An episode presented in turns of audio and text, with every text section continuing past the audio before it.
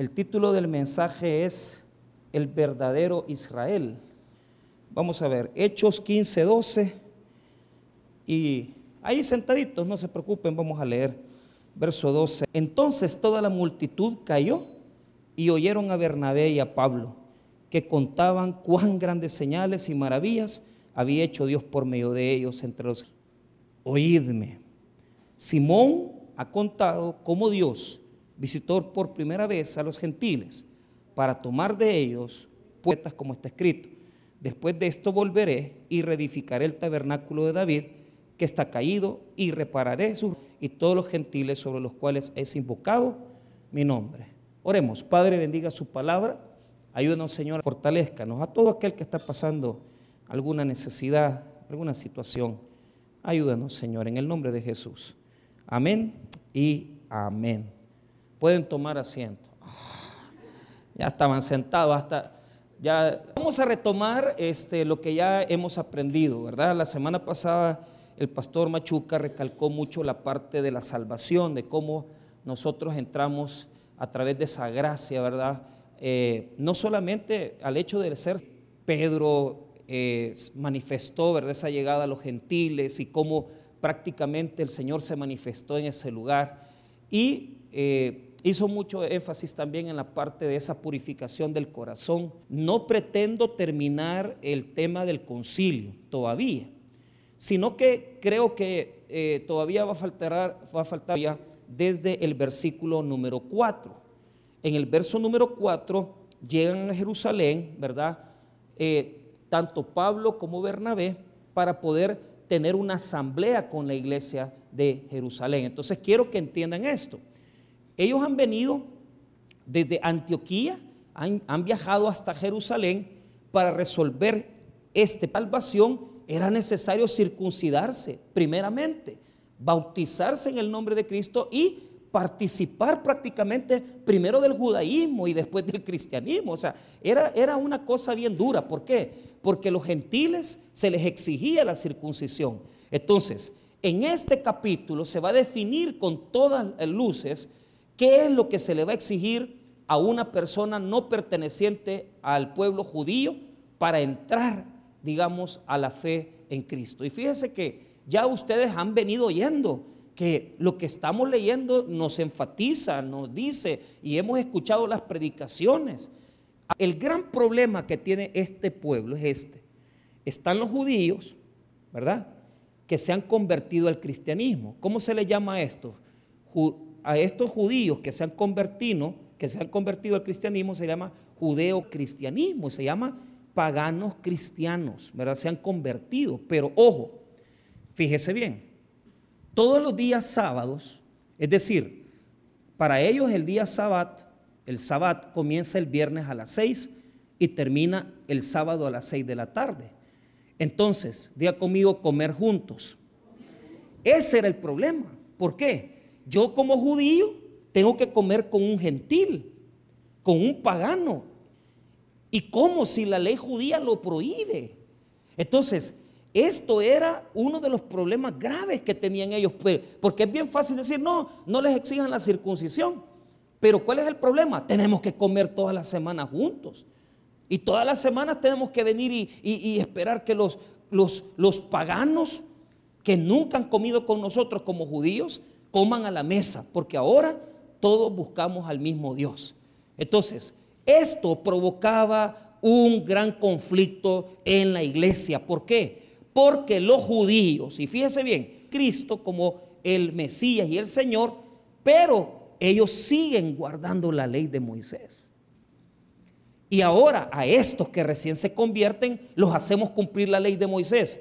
Entonces, aquí es donde se da el problema, porque está, un grupo de personas que no son judíos y no les vamos a imponer circuncidarse y cumplir la ley pero tenemos que comer con ellos todas las semanas. Entonces, dígame usted, siempre que paso ahí por la cafetería, ahí está la mano mira, mano limpia, hermano mano, ahí están platicando, la convivencia. Pero ¿qué es lo que pasa? Cuando uno se lleva bien con la gente no hay problema. Pero imagínese comer con un judío y un gentil. Y estos tienen una religión diferente a la mía. Ahí está el problema. Ahí está el problema. Porque si bien es cierto, hemos creído en Jesús, pero estos judíos, la ley les prohibía convivir con paganos. Y a los paganos prácticamente no se les podía exigir más que todo que cumplieran la fe en Jesús. Pero no se les podía decir circuncídense, cumplan la ley de Moisés, no se puede. Entonces, todo el problema es la convivencia, porque todas las semanas se sentaban en, los, en, los, en las celebraciones. Entonces, las primeras reuniones cristianas donde se juntaban judíos con gentiles se llamaban ágapes. Esos ágapes eran reuniones donde se reunían, escuchaban la ley, interpretaban el texto bíblico, se interpretaba el texto y después se comía en el banquete. Entonces ese banquete era el problema. Esa comida era el problema. ¿Cómo, cómo comer con ellos, verdad? ¿Cómo hacer para poder convivir? Entonces, aquí está el, el punto más grande. Veamos aquí. Ya el primero que ha declarado, y quiero que entiendan esto, lo primero que Pedro ha dicho, primero va a pasar Pedro, después va a testificar Bernabé y Pablo, y por último va a hablar Santiago. Pedro, estamos en la asamblea, ponga atención. Ha habido una reunión primero con los ancianos, ha habido una reunión con los, los presbíteros, ¿verdad? Y con la jerarquía. Pero después se va a hacer una gran asamblea y ahí van a participar estos personajes. Veamos el versículo 7, mire lo que dice, mire 6 y 7, perdón. Y se reunieron los apóstoles y los ancianos para conocer de estos varones, hermanos.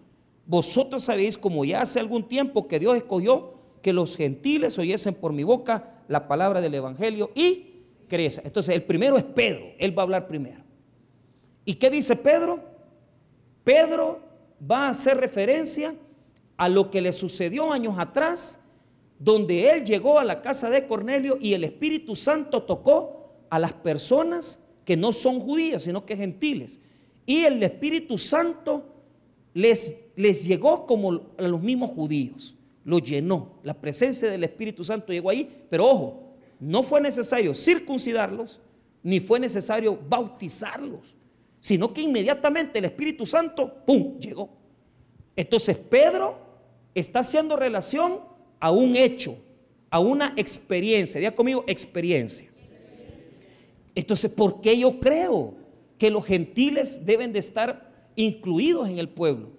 Porque Pedro ha visto cómo en la casa de Cornelio, que es un gentil, el Espíritu Santo ha llegado a bautizarlo. Entonces, Pedro tiene el poder de la experiencia y él en la asamblea les dice, mire, hace años cuando yo estuve en la casa de Cornelio, el Espíritu Santo llegó y los bautizó. Muy bien, Ese es, esa es la experiencia de Pedro. Luego, entre Pedro y Santiago hay una participación pequeña del verso 12, que son Bernabé y Pablo. Diga conmigo testigos. ¿Qué testifican Bernabé y Pablo? Bernabé y Pablo testifican que cuando ellos han llegado a las comunidades gentiles, las paganas, igualmente han sucedido prodigios y han sucedido grandes señales de Dios. Entonces, tenemos a Pedro que dice la experiencia. Pedro dice, yo he visto cómo el Espíritu Santo bautizó a estos hombres.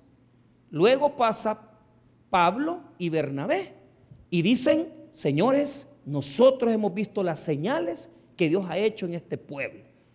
Y por último, va a pasar Santiago, hermano de Jesús, que es el líder, el pastor principal de la iglesia de Jerusalén, el líder principal de esa iglesia. Santiago tiene peso, su palabra pesa, tanto o más que la del apóstol Pedro. Y esto es importante porque ya lo vamos a ver cuáles son las razones por las que Santiago, su palabra tiene peso. Pero escuche, toda la declaración de Santiago viene desde el verso 12 hasta, eh, para poder cerrar el incidente, va a llegar un poquito más del verso 23, pero para no, no llegar hasta ahí, el día de hoy vamos a establecer que su declaración desde el 12 hasta el verso 21 está incluida, del 12 al 21. Ahí está Santiago dirimiendo, esclareciendo lo que tienen que hacer. ¿Por qué? Porque la palabra de Santiago tiene peso en la iglesia. La palabra de Santiago tiene peso para resolver el problema de la convivencia y de la circuncisión. Pero ¿qué va a hacer Santiago? Santiago no va a venir y decir, es que yo porque era hermano de Jesús. No, no, no, no. Día conmigo la escritura. Muy bien. La experiencia, los milagros y la escritura. Tres cosas que se necesitan para tomar decisiones. Santiago no va a venir a decir, a mí se me ha ocurrido, es que yo creo, no, Santiago va a establecer un texto bíblico que va a permitir entender que a los, a los paganos gentiles no se les puede circuncidar ni se les puede poner obstáculo. Entonces, Pedro tiene la experiencia, Pablo y Bernabé tienen los testimonios y Santiago tiene la palabra de Dios. Qué precioso, qué grande. ¿Sabe por qué? Porque Dios camina delante de nosotros. Entonces, si Dios ya llegó a los gentiles, hizo obras y maravillas en los gentiles, ¿quiénes somos nosotros para detener el mover del Espíritu Santo? ¿Quiénes somos nosotros para decirle a Dios? Y esto, hermano, se lo digo por una razón. Muchas veces usted, usted tiene que entender dónde Dios camina. Y tiene que saber que Dios le está hablando a través de lo que usted está viviendo. Pero ¿qué es lo que sucede? Muchas veces no queremos discernir lo que Dios hace. ¿Por qué? No hay que tomar decisiones solo basadas en el intelecto, ni en la experiencia, sino que hay que tener la Biblia y ver si Dios me está autorizando la decisión que voy a tomar. Entonces, los tres elementos para tomar una decisión basada en Dios son la experiencia, las señales que Dios me da y tercero, la palabra poderosa de Dios. Ya lo vamos a ver aquí. Muy bien, Veamos lo que dijeron Pablo y Bernabé. Verso 12, ahí está lo que dice Pablo y Bernabé. Entonces toda la multitud cayó y oyeron a Bernabé y a Pablo. Diga conmigo respeto. ¿Por qué callaron? Porque están poniendo atención. No es, no es un desorden. Mire, hay iglesias que cuando se van a tomar decisiones se toman en votación. Entonces, eh, las iglesias históricas bautistas se toman por decisión congregacional. Entonces, para tomar una decisión de comprar algo, de comprar vasos desechables o comprar un chorro en, los baños, todos tienen que votar. Entonces, mire, hay sesiones de dos horas, tres horas y todos peleando. No, yo no estoy de acuerdo, dicen uno. yo, yo sí estoy de acuerdo. Y total que hay un solo pleito. Y no dejan ni hablar. Pero aquí hay respeto. ¿Por qué? Están oyendo lo que Pablo y Bernabé tienen que decir. Entonces, ¿qué va a decir Pablo y Bernabé? Que Dios se manifestó en lo que ellos hicieron, en el, viaje misionero. Vea lo que dice después de la coma. Que contaban cuán grandes señales y maravillas había hecho Dios por medio de ellos. ¿Entre quién? Entre los gentiles. ¿Por qué? Porque Dios había hecho grandes prodigios. Mire, la palabra señales, semeion en griego, quiere decir que Dios había hecho prodigios grandes, como por ejemplo, ¿se acuerda aquel, aquel hombre que no se podía parar? Y, y, el apóstol Pablo, hermano, a través de una gran obra, él hizo un milagro de sanidad en él. Entonces, lo que quiere decir señales, quiere decir que Dios acompaña, ponga atención, Dios acompaña con señales y prodigios lo que Él respalda. Cuando a Dios le está apoyando a usted, no solamente usted va a sentir confianza, sino que Dios le va a dar a usted muestras que eso Dios se lo está dando a usted. Mire, cuando hay personas que, yo me acuerdo de una persona que yo aconsejé, yo le dije, hija, no te cases. Eh, porque mucha gente cree que hay que casarse porque hay que sentirlo. Es que el Espíritu Santo me puso. Esta muchacha me decía, no, no, pastor, es que yo a él lo amo, me decía. Y yo a mí no me importa que sea alcohólico. Y, pero ella sí estaba enamorada. Y Dios me, ¿y cómo es Dios te va a decir? Si a vos la lógica te dice que no, porque el hombre está sumido en problemas psicológicos, problemas de alcohólicos, entonces no esté llorando. Pero sabe, se casó. Y sabe, sufrió mucho, ha sufrido mucho. Pero ¿qué es lo que sucede? Cuando un matrimonio se va a desarrollar en paz, mire, ahí todo le favorece.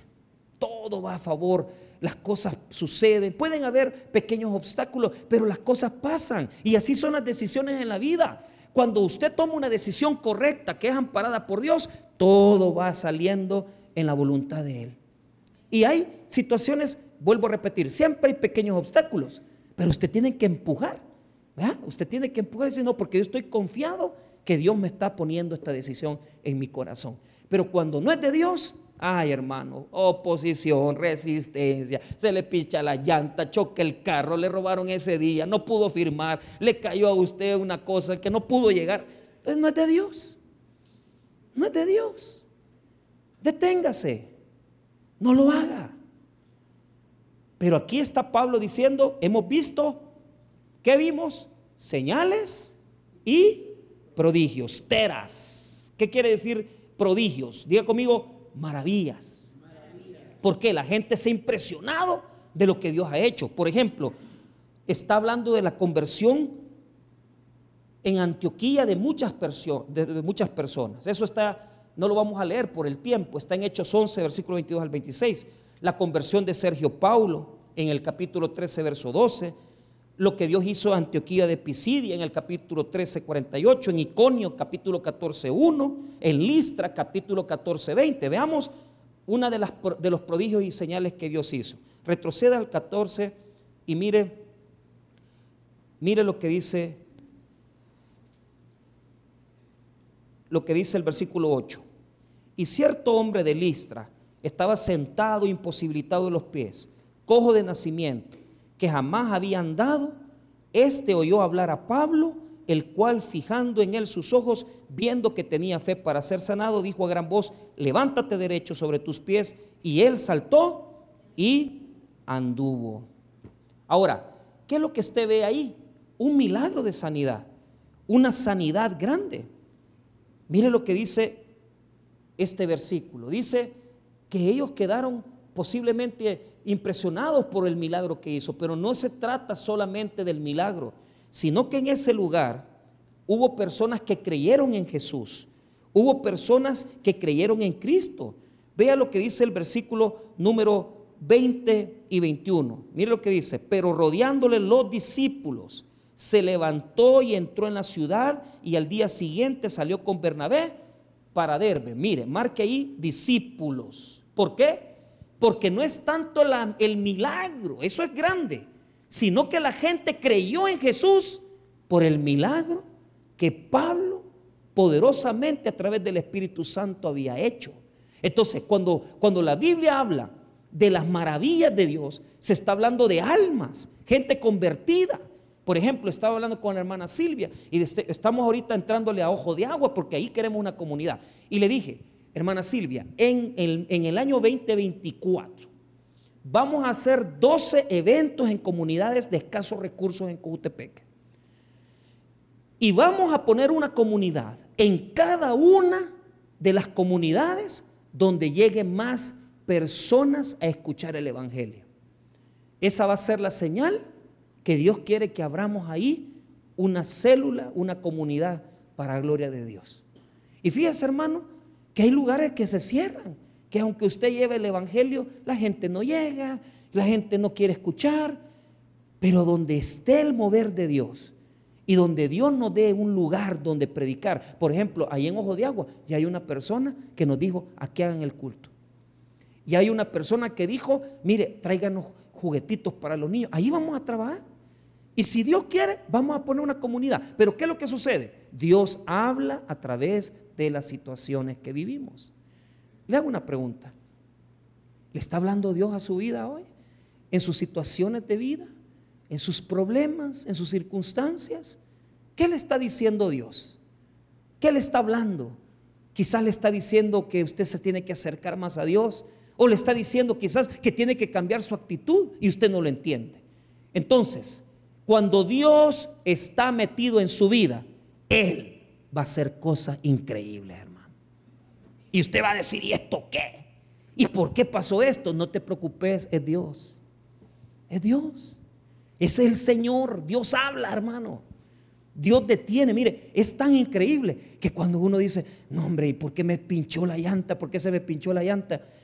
Dios te estaba preservando de algo. Pero hay gente que se queja y reniega y que Dios aquí, no hombre, Dios obrando en tu vida. Solamente, solamente deja que Él obre. Solamente deja que Él camine en ti. Y hazle caso a lo que Él te está diciendo. Ahora, Veamos lo que continúa. Pablo y Bernabé, Hechos 15, verso número, número 12. Ahí Pablo y Bernabé testificaron. Se necesita el testimonio para definir una verdad. Entonces, la asamblea ha tenido tres etapas. Primero, el apóstol Pedro ha declarado lo que él ha visto, los argumentos. Luego, Pablo y Bernabé han dicho, somos testigos de estas verdades. Y ahora se necesita una persona de autoridad, diga conmigo, un juez. ¿Por qué? ¿Qué hace el juez? Discernir, pensar, crinos en griego, que significa dividir el pensamiento. ¿A usted le están pasando cosas en su vida? No me venga como lo que contamos ayer que, fíjese que estoy viendo cosas, oyendo cosas. No, estoy hablando de situaciones. Hijos rebeldes, el esposo que no quiere, la esposa que está en un problema. ¿Qué te está hablando Dios? Ahora, hay que discernirlo. Santiago, ¿qué es lo que va a hacer? Va a discernir lo que ya escuchó. Y va a llegar a una conclusión para decidir. Así tienen que ser las decisiones en la vida pensadas, reflexionadas, tomar buenas decisiones. Ahora, vea lo que dice el 13. Ahí aparece el Santiago. Mire bien. Y cuando ellos callaron, ¿por qué? Respeto nuevamente. ¿Qué quiere decir eso? Que estaba un ambiente de reflexión. Se callaron Pablo y Bernabé dejaron de hablar. Entonces ahora Jacobo o Santiago, como usted le quiera decir, va a pronunciarse. Mire lo que dice Jacobo respondió diciendo, varones hermanos. Ahora, mire ahí está, oídme. Ahí hay una autoridad, está hablando con autoridad. En griego lo que está diciendo es escúchenme, porque él tiene autoridad. Y la autoridad que él tiene se la ha dado Cristo. Vea de dónde. Solamente estos textos son importantes para ver quién es Santiago. Primero, para saber quién es Santiago, no me pierda Hechos. Váyase a Gálatas capítulo número 1. Hechos Romanos, Corintios, Gálatas, capítulo número uno. Y vamos a ver quién es Santiago. Capítulo 1, verso 19.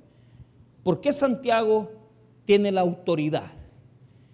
Él está liderando la iglesia de Jerusalén y él está escuchando todo y tiene una gran autoridad. Mire lo que dice. Pero no vi a ninguno otro de los apóstoles, sino a Jacobo, el hermano del Señor. por, qué, ¿Por qué es importante esto? Porque está hablando que Santiago no solamente está participando como líder de la comunidad, sino que él ha sido hermano en sangre del Señor Jesús. Claro que ya sabemos que tuvo que haber sucedido que María, después del parto, tuvo que haber tenido hijos de José. Pero aquí está este tema. Ya sabemos que Jesús fue concebido por obra y gracia del Espíritu Santo y en la encarnación Jesús tuvo que ser concebido como un ser santo. Y él no tuvo un padre congénito, sino que tuvo un padre putativo. ¿Qué quiere decir? Un padre legal. Y ese padre legal adoptivo es José. Ahora, Santiago es hermano de Jesús. Tal vez algunos piensen que, no, pero ¿y, esto, pastor? ¿Por qué es hermano? ¿Por qué? ¿Por qué dice la Biblia que, mire, vea lo que dice Mateo capítulo 13, 55. Mateo 13, 55.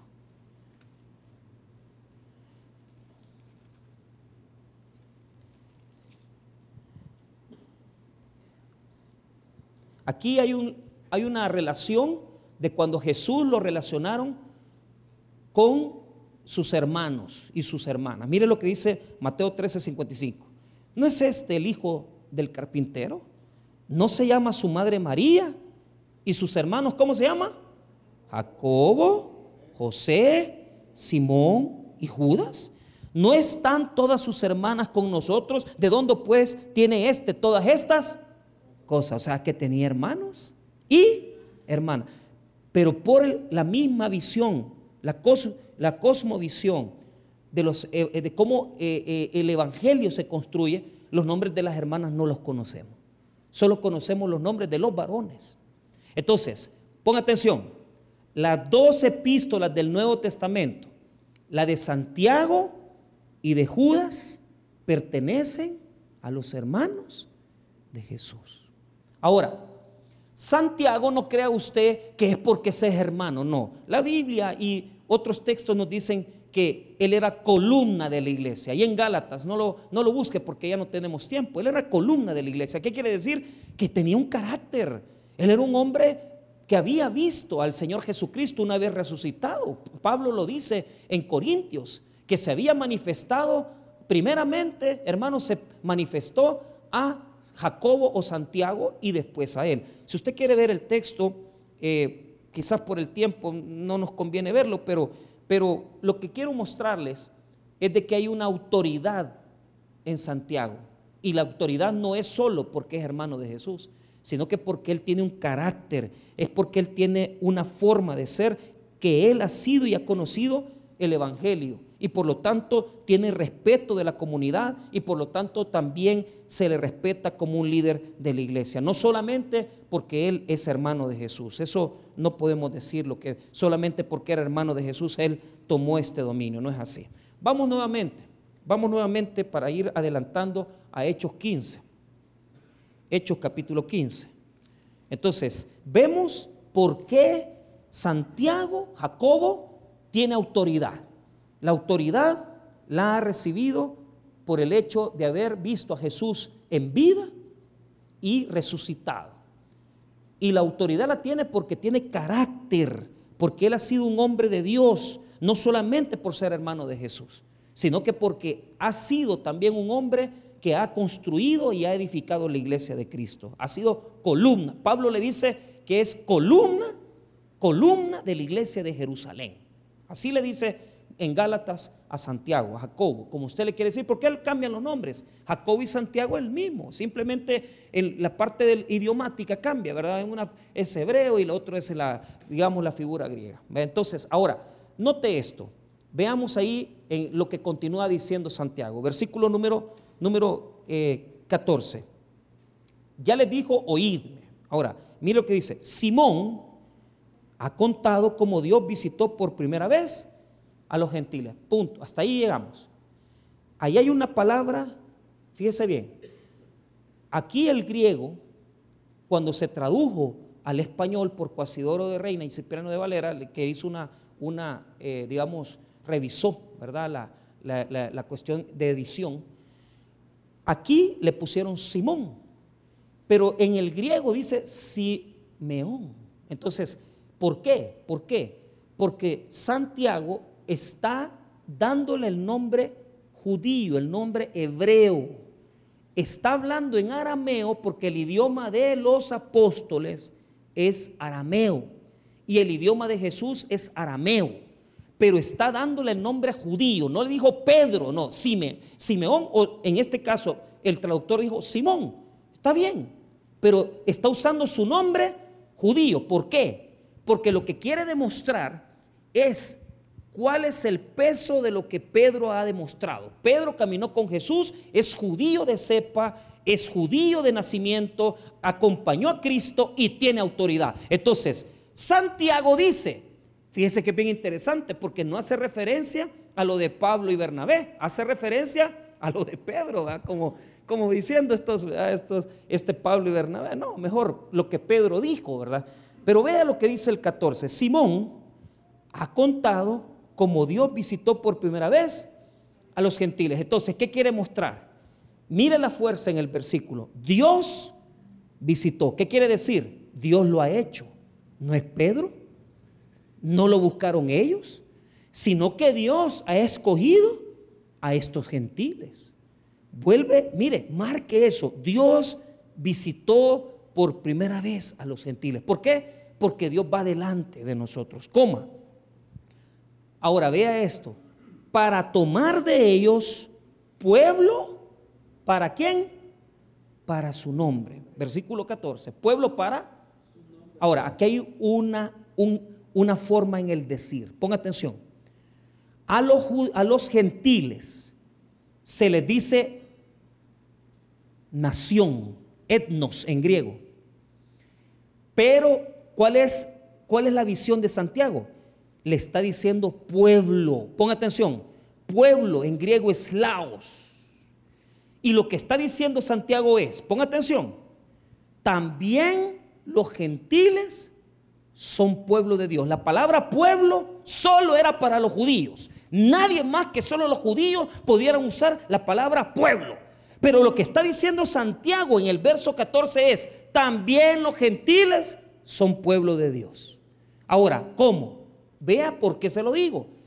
Vea este versículo, Deuteronomio capítulo 7, verso 6. La palabra pueblo solamente es para el pueblo judío.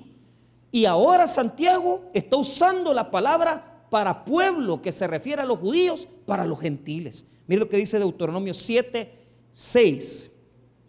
Deuteronomio 7:6, porque tú eres pueblo santo para Jehová tu Dios. Jehová tu Dios te ha escogido para hacerle un pueblo especial, más que todos los pueblos que están sobre la tierra. Mire qué hermoso. Los gentiles son pueblo de Dios, no solo los judíos ya. Aquí le metió gol Santiago. Yo me imagino que cuando escuchó a la asamblea, ¿cómo está hablando diciendo que son pueblos? Si esto, ¿cómo vas a creer? Si estos ni se congregan, si estos acaban de venir a la iglesia, si estos el año pasado se convirtieron y nosotros tenemos 10 años de estar en la iglesia y mira, ya les están, les están dando ministerio y mira, ya hasta los dejan a llevar la oración, ¿verdad? O sea, el enojo de los judíos es, que no quieren ver a esta gente en, la comunidad, porque para ellos los judíos son un pueblo superior, es el pueblo de Dios. Y ver a uno que recién llega y ver a uno que ha sido, y si este es pagano, si nosotros, nosotros somos pueblo de Dios, nosotros somos judíos, hijos de Abraham, descendientes de Abraham, ¿y estos quiénes somos?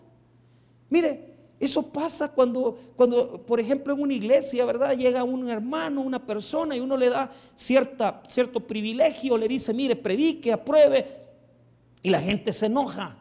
Eso pasa cuando, cuando en las congregaciones las personas no quieren trabajar con otras que les caen mal y, se hacen grupitos. El Apocalipsis les dice, les dice, Nicolaitas, ¿por qué? Porque Nicolaos, el que lleva el poder, el que, el que quiere sobrellevar ¿verdad? encima de todos, en las congregaciones grandes, muchas veces hay grupitos pequeños de gente que tiene esa costumbre de, no, no, Aquí nosotros somos, ¿verdad? Porque somos los fundadores, ¿verdad? Y aquellos que vinieron después, estos no son nada. Mira, si esto, nosotros, yo me acuerdo, y yo siempre les he dicho, en, en Usulután siempre me decían, nosotros fuimos los que caminamos descalzos aquí en la tierra, me decía. Y, enojado, porque venía gente nueva. Y ay, déjenlos, ay, déjenlos. Pero ¿sabe cuál es el problema? Cuando vemos de menos a la gente, cuando vemos de menos a las personas que llegan, cuando vemos de menos a las personas que se van incorporando a la iglesia. No, hay, no, no tiene que ser así. Tenemos que ser abiertos. Ahora, yo no me voy a meter en esto todavía porque todavía no es el momento, pero vea, vuelva conmigo nuevamente a Hechos 15, verso 14. Mire, Santiago, Jacobo les está diciendo pueblo de Dios, hermano, pueblo. La palabra que se utiliza para los judíos la está utilizando para los gentiles. Lea nuevamente el 14. Simón ha contado cómo Dios visitó por primera vez a los gentiles para tomar de ellos pueblo para su nombre. Pueblo, le dice. Bueno, ¿quiénes somos nosotros para andarle diciendo a Dios a quiénes va a escoger y a quiénes no va a escoger? ¿Quiénes somos nosotros para decirle a Dios a quién va a usar y a quién no va a usar? Eso es Dios, hermano. Dios hace obras. Y nosotros no somos nadie para andar diciendo esto o lo otro. Pero hay personas que no dicen, no, este no lo mete, este no lo toma en cuenta. Eh, ¿Para qué llama fulano? Si él tiene este problema, si él tiene esta otra cosa. No, hombre, cálmese. O sea, somos hijos de Dios. Y no somos quienes para discriminar o disminuir a nadie. Pero a veces en las congregaciones y los pastores también colaboramos en eso, porque muchas veces ah, solo los pastores Que, que piensan como yo o las personas que piensan como yo, no hombre, siempre hay que tener gente alrededor que tal vez no va a pensar como nosotros, pero nos dan equilibrio y no tenemos que cerrarnos a eso. Ahora, ya les dice, desde ya les dice Miren, este es, esto es pueblo. Ahora vea el verso 15. Mire bien.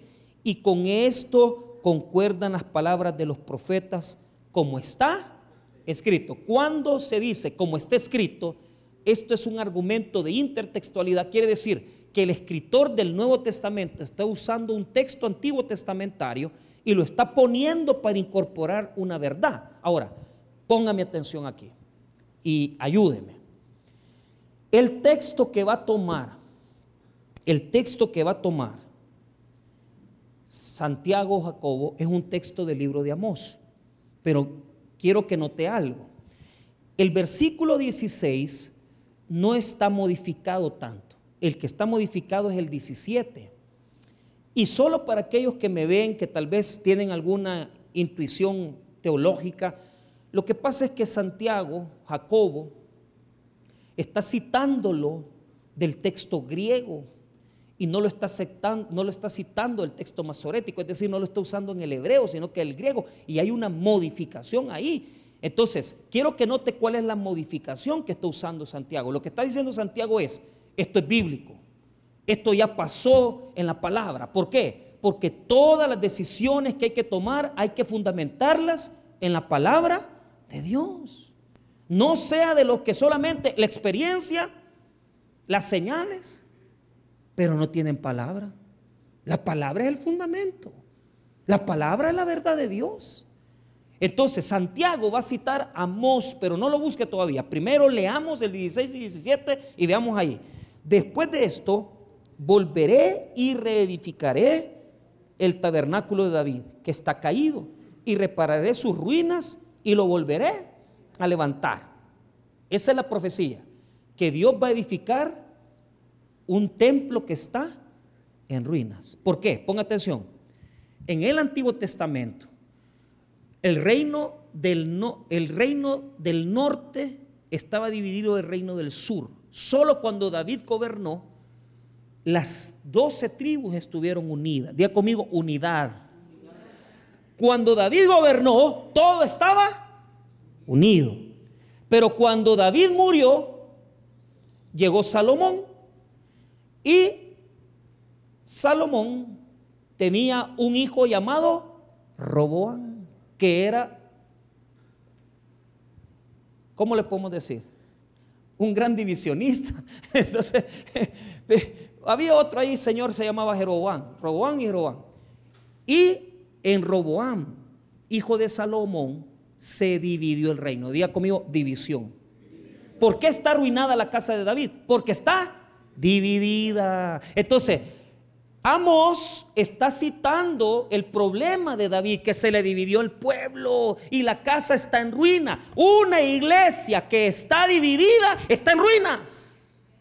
Una iglesia que se descompone en personas, en grupitos, o se la llevan de andar robando miembros, está en ruinas. Porque no tienen visión. No tienen la capacidad de producir almas. Son casitas de oración, pero no tienen visión. Porque la visión de Dios es la unidad. No andar dividiendo grupos, ni tampoco separando gente, ni tampoco hablando mal del otro pastor. No, eso no es de Dios. Y se lo digo yo, que tengo 26 años de estar soportando divisionistas. Hace poco agarré a uno en la oficina de misiones y lo exhorté. Bueno, lo regañé. Mira, le dije, si es que son, ustedes no tienen, no tienen, o sea, no tienen el valor, la fe de hacer, de hacer crecer una iglesia, hombre. Que se quedan ahí cuando usted, usted quiere saber, cuando una persona va caminando mal, cuando dice, aquí estamos los que son los que creemos, aunque somos pocos, va. No, hombre, no, eso, usted quiere saber cuando las cosas van mal. Cuando usted no puede ganar almas, sino que anda robándose los miembros de otra iglesia. Está bueno, hágalo. Pero eso no trae prosperidad. Porque la casa de Israel está en ruina, la casa de David. ¿Por qué está en ruina? Porque está dividida. Ahora, ponga atención. Ponga atención. Mira el verso 17. Como, ahí hay un cambio. Diga conmigo cambio para que el resto de los hombres busque al Señor y todos los gentiles sobre los cuales es invocado mi nombre. Dice el Señor que hace conocer todo esto desde tiempos antiguos. ¿Cuál es la clave del verso 17? La palabra busque al Señor, márquela, busque al Señor. Ponga atención, para que el resto de los hombres busque ¿Qué es lo que quiere Dios? Que si vamos a edificar la casa, sea para que todos los hombres vengan a buscar al Señor. Lo que Dios quiere es que la entrada sea libre. Deje de andar poniendo tropiezo. Deje de andar hablando mal de los pastores. Deje de andar hablando mal de las iglesias. Deje de dar mal ejemplo. Porque lo que Dios quiere es que todos vengan a su casa para que conozcan al verdadero Dios de Israel, a nuestro Señor y Salvador Jesucristo. No seas un obstáculo para que la gente se congregue, no seas un obstáculo para que la gente busque el rostro de Cristo. Ábrele las puertas, tráelos que conozcan el Evangelio de Jesús. Pero hay gente tan cerrada. Y aquí vamos a ir a evangelizar. Y aquí vamos a poner casa de oración. No, no vamos a poner casa de oración, vamos a poner una iglesia. Que crezca, que prospere. El pastor Machuca me enseñó algo. Para que una iglesia sea saludable, tiene que producir sus propios líderes. ¿Qué estamos haciendo en Tabercojute? Produciendo líderes. Yo ya no me meto en nada. Si hoy solo cobrar el sueldo vengo. Gloria a Dios, van a acabar. Si se la busca, solo así. ¿eh? ¿Por qué? Ya tengo mis líderes. Mis líderes están trabajando. Yo, ¿por qué me estoy.? Mira, y ese evento que hiciste, yo no sé cómo la iglesia camina sola. Eso sí, que cuando se debe algo, a mí me buscan. Pero míreme, yo me zafo rapidito. Y eso sí, si hay una ofrendita especial, al siervo. Porque sí, yo soy el administrador de los bienes de esta iglesia. ¿Ah? Imagínense, en cinco años, cuánto dinero ha pasado por nuestras manos administrando. Solo haga cálculos, en un año. Son 100 mil dólares. Y somos responsables de eso. De las almas, del dinero, de las decisiones. Pero ¿qué es lo que sucede? Hay gente que piensa que esto, a saber qué piensan, que eso es, es, un cuerpo, es un organismo que no se puede parar, hermano. La obra de Dios camina, predica, evangeliza, líderes nuevos se levantan, servidores nuevos vienen, gente nueva se congrega y cada domingo y cada semana hay gente nueva que acepta a Cristo en su corazón. ¿Sabe por qué? Porque el Evangelio de Cristo nadie lo puede parar. La casa de David se ha levantado, la casa de David se ha edificado. No hay que poner obstáculos. Pero algunos están en otra mente. O estás en Hechos 15, versos 16, 17. O estás en Amós. Vamos a ver Amós. No, mire, ponga, haga algo. Póngame un separador de Hechos 15, 16 y 17 y póngame Amós capítulo 9. Amós capítulo 9. Verso 11 y 12. Y ahí van a ver el detalle. Amós capítulo 9, versículo 11 y 12. Mire lo que cambia. El verso 11 no cambia. No cambia. Vea lo que dice. En aquel día, ¿ya encontraron Amós? Bueno, ahí están las. Ya, es que estos lentes no me ayudan. Eso es lo que voy a comprar con el aguinaldo, un par de lentes. ¿Ah? No. Pero unos caros, unos de 700 pesos. que hasta bríeme usted. Mire bien, en aquel día yo levantaré el tabernáculo caído de David y cerraré sus portillos y levantaré sus ruinas y lo edificaré como el tiempo Amós está hablando de volver al que el pueblo se una nuevamente. Pero vea dónde cambia, verso número 12. ¿Para qué? ¿Quiénes aquellos? Ponga atención, los judíos. Ahí se está refiriendo a los judíos, es la palabra clave, aquellos. Para que aquellos sobre los cuales es invocado mi nombre posean el resto de don y a todas las naciones, dice Jehová, que hace esto. Entonces, ¿qué les está prometiendo Dios a los judíos ahí. Que ellos van a dominar todas las naciones y todos van a ser humillados, porque el único pueblo especial es el de Israel. El versículo 12 hace un cambio, porque hace que el pueblo judío está por encima de todos y es superior a todos. Y nosotros arrasamos con todos los pueblos demás. Los edomitas son los pueblos y las naciones que no son judías. Y todos esos nos van a aplaudir y se van a humillar ante nosotros. Eso es lo que dice el versículo bíblico. Esa es la visión del Antiguo Testamento. El Antiguo Testamento tiene la visión de que Israel iba a ser el pueblo especial de Dios, el único, que iba a dominar sobre todas las naciones. Pero a pura fuerza, dominando a los edomitas y humillando a todas las naciones. Vuelvo a leer el 12 para que aquellos, ¿quiénes son aquellos? Los judíos, sobre los cuales es invocado mi nombre, posean el resto de don. Y a todas las naciones, dice Jehová, que hace esto. He aquí vienen días, dice Jehová, en el que el que ara alcanzará el segador y el pisador de las uvas al que lleve la simiente y los montes destilarán mosto y todos los collados se retirarán.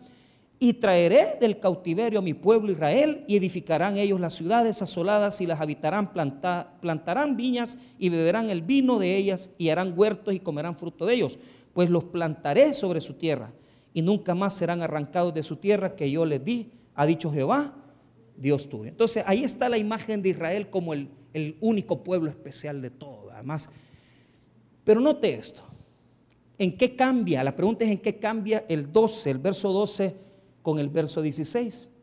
Que en el verso 16 se abre la puerta para todos. Diga conmigo, la puerta para todos. Vea el, el 17, perdón, el 17. Vayan conmigo a Hechos 15, 17. Para que el resto de los hombres busque. ¿Está diciendo ahí que Israel va a dominar a todas las naciones? No. ¿Qué está diciendo? Que todos pueden buscar al Señor de Israel. Todos pueden buscar al Señor de quién? Israel. Y más los gentiles que están invocando el nombre de Dios. Ve el 17 nuevamente. Y todos los gentiles sobre los cuales es invocado mí. Pero note algo. dice gentiles. ¿Qué quiere decir?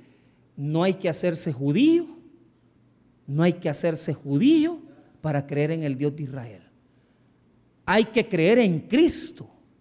Y creyendo en Cristo, creemos en el Dios de Israel. ¿Qué quiere decir? Que todo eso que se quieren llevar de judíos hoy no tiene sentido, hermano. Porque nosotros al que adoramos, al que seguimos, es al Señor Jesús. Y Jesús es el que guía nuestras vidas. En Él se demuestra el rostro del Dios de Israel. Por eso no tenemos problema. Ahora, ¿qué es lo que tenían que hacer los judíos? Dejar entrar, día conmigo, deje entrar. Deje entrar a la gente, deje de andarle poniendo tropiezo a la gente, deje de andar dando mal ejemplo, deje de andar de andarse quedando en la iglesia sin servir. Busque gente que venga a los pies del Señor, porque la casa de David ha sido edificada. Ahora, ¿por qué se llama el nuevo Israel o el Israel de Dios? Porque, ponga atención, a la unidad del pueblo judío con el gentil, buscando a Cristo, ese es el nuevo Israel. Ese es el nuevo Israel. Solo se les va a poner cuatro requisitos que no vamos a alcanzar a verlos. Pero, ¿cuáles requisitos se les va a pedir a los gentiles? Y ya les voy a dar versículos para cerrar. Mire lo que dice el versículo número 20, en Hechos 15, versículo 19 y 20. Hechos 15, versículo 19 y 20. Por lo cual, yo juzgo, dice, ahí está, mire, él está poniendo la sentencia final a este caso. Que no se inquiete, diga conmigo, no moleste.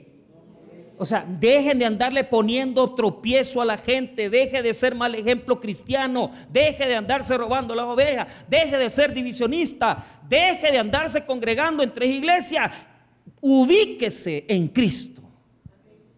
Ubíquese en Cristo. Aprenda Biblia, aprenda palabra. Esa es la clave. Yo juzgo, dice. Mire bien, que no se moleste a los gentiles que se convierten a Dios. ¿Qué quiere decir? Dejen de andarles pidiendo circuncisión, que cumplan la ley de Moisés. Dejen de estar inventándome, dejen que entren que entre más gente a la iglesia, que venga más gente a la congregación, que, esto sea más grande, compremos el terreno de enfrente, ampliemos, hagamos un auditorio para mil gentes. No están todavía en la fe. Despierten, hombre. Despierten con una ofrenda de mil dólares. Ah. Pero mire lo que, lo que dice ahí. Mire lo que dice. 20. Sino que se les escriba que se aparten de las contaminaciones de los ídolos, de fornicación, de ahogado y de sangre. Diga conmigo, leyes alimenticias.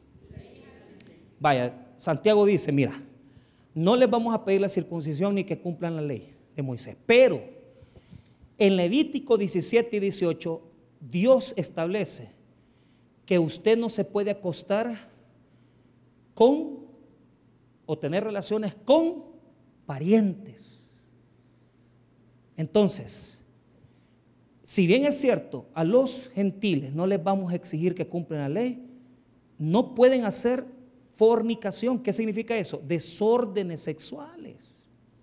Segundo, no pueden comer de las carnes que se da a los ídolos. ¿Por qué? Porque en esa época usted mataba a su animalito, lo llevaba al templo pagano y lo que sobraba se vendía en el mercado. Entonces esa carne se llama carne sacrificada a los ídolos. Entonces los gentiles no pueden comer esa carne.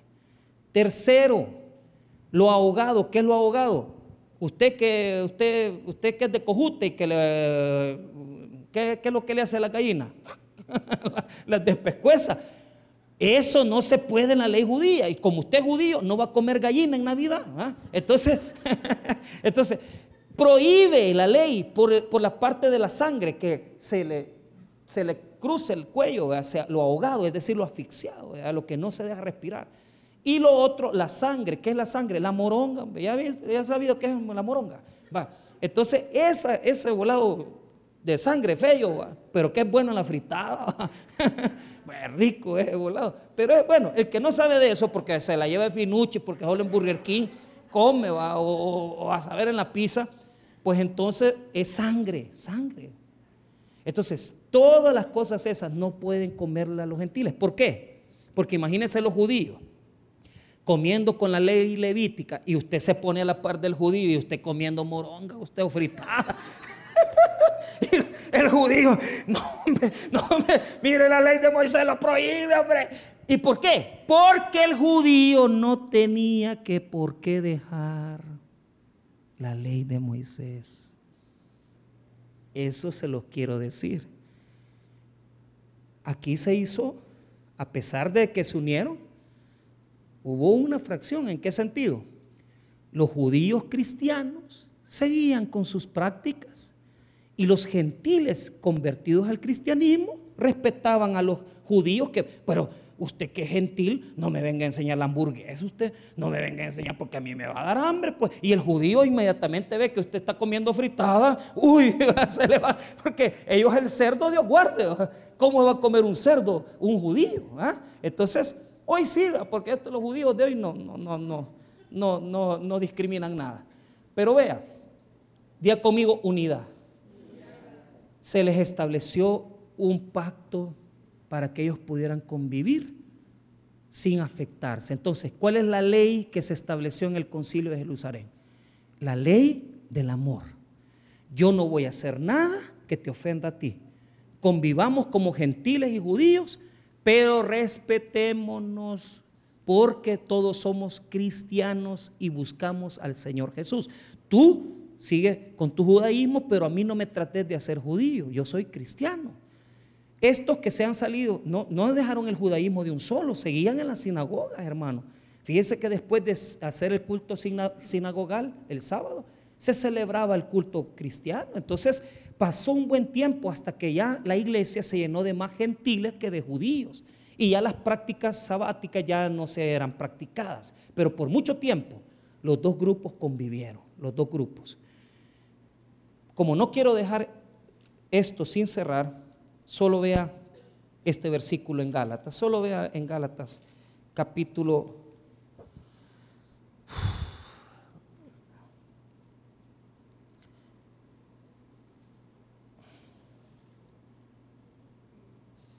Gálatas capítulo número 2, 9.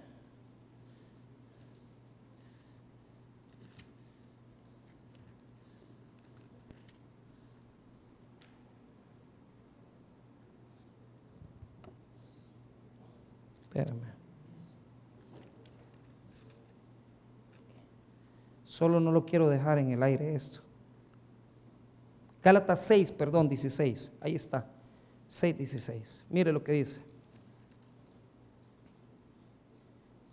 Y a todos los que anden conforme a esta regla, paz, misericordia sea a ellos y al Israel. ¿Quiénes son? ¿Quién es el Israel de Dios? Judíos y gentiles convertidos a Jesús, al cristianismo, el nuevo Israel, el nuevo Israel, unidos por la cruz de Cristo. Vea este otro, Gálatas 3:28.